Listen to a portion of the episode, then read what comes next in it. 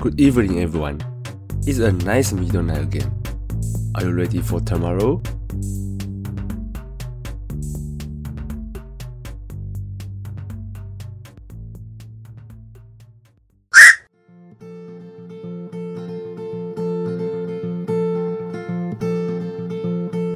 各位朋友们，大家晚安。七月十八是个很有意思的日子，完美家庭日 （Perfect Family Day）。 我同时会带入三个在同一天的节日：世界倾听日 （World Listening Day）、全国摆脱狗窝日 （National Get Out of the Dog House Day） 以及全球拥抱你的小孩日 （Global Hug Your Kids Day）。同时了解这四个不同的节日，可以让我们的生活更加完整。它们分别代表倾听、打破僵局、拥抱、回到最初的完美。我们都希望自己出生在一个完美的家庭，没有金钱以及家人之间相处的烦恼。但这些在现实中不会真的能够这样简单得到的。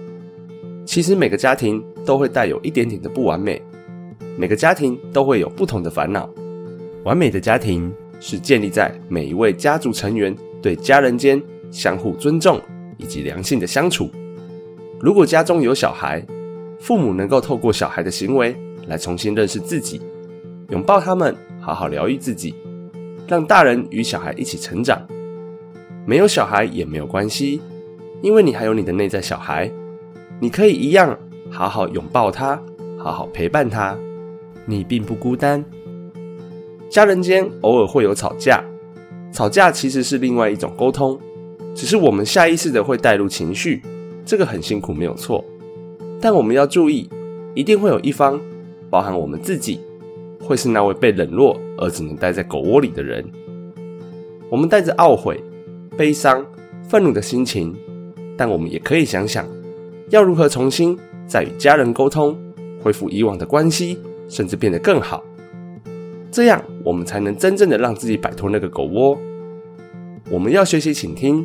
请在这一天少说多听，让自己的情绪稳定下来，并且好好感受平常没有注意到的事情，包含自己内心的深处。以上是这一天一次过这四个节日的方式，但不要让自己只有在这一天实践，请让它存在于我们的每一天吧。那么，我另外详细一下三个节日的起源。请听日是纪念加拿大作曲家。Raymond m o r i s h e f f e r 的生日，他是声学生态学运动的创始人之一。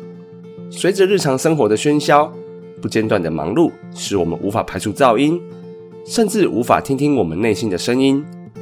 少说多听是一种练习。在这一天，我们鼓励倾听朋友、家人的意见，并耐心的进行心连心的对话，通过倾听他人的发泄来安慰他人，并在他们身边陪伴他们，这对双方都有好处。保持沉默，并通过倾听来思考我们周围的世界，平静和抚慰我们的思想。这一天的目的是培养更好的倾听和理解，并从这种被低估的行为中学习。每年的倾听日都有办不同的主题活动。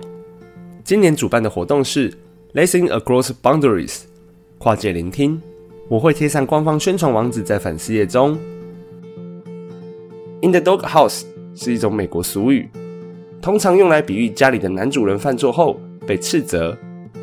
这个比喻最早出现在彼得潘里的一段话，没错，就是那个小飞侠彼得潘。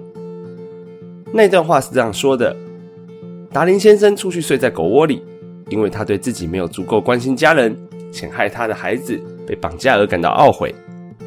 之后，一九九九年，有一位名叫海蒂的企业家创立了摆脱狗窝日。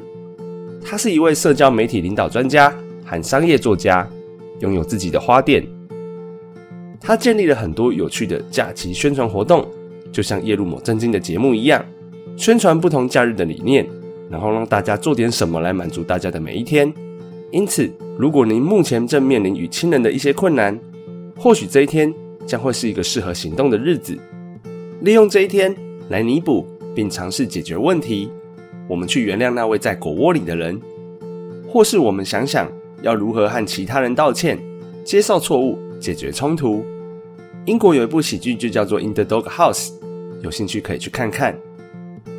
拥抱你的小孩日是由 Michelle Nichols 于两千零八年发起，以纪念他因脑癌去世的儿子。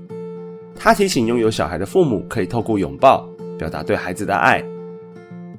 现在的社会形态改变了我们的生活，就拥抱你的内心吧，因为你的心里也住着一位孩子。你也可以去拥抱你的家人、朋友。拥抱的行为可以改善情绪和焦虑感，增加亲密感、同理心，还可以疏解疼痛，帮助大脑发育，减少一些疾病的发生率。拥抱也会释放一些催产素，使我们感到放松、快乐。二零一九年有一个金氏世界纪录，是一分钟拥抱了一百三十八次，是由两位很有名的演员、歌手达成的哦。我会将这个新闻分享给大家。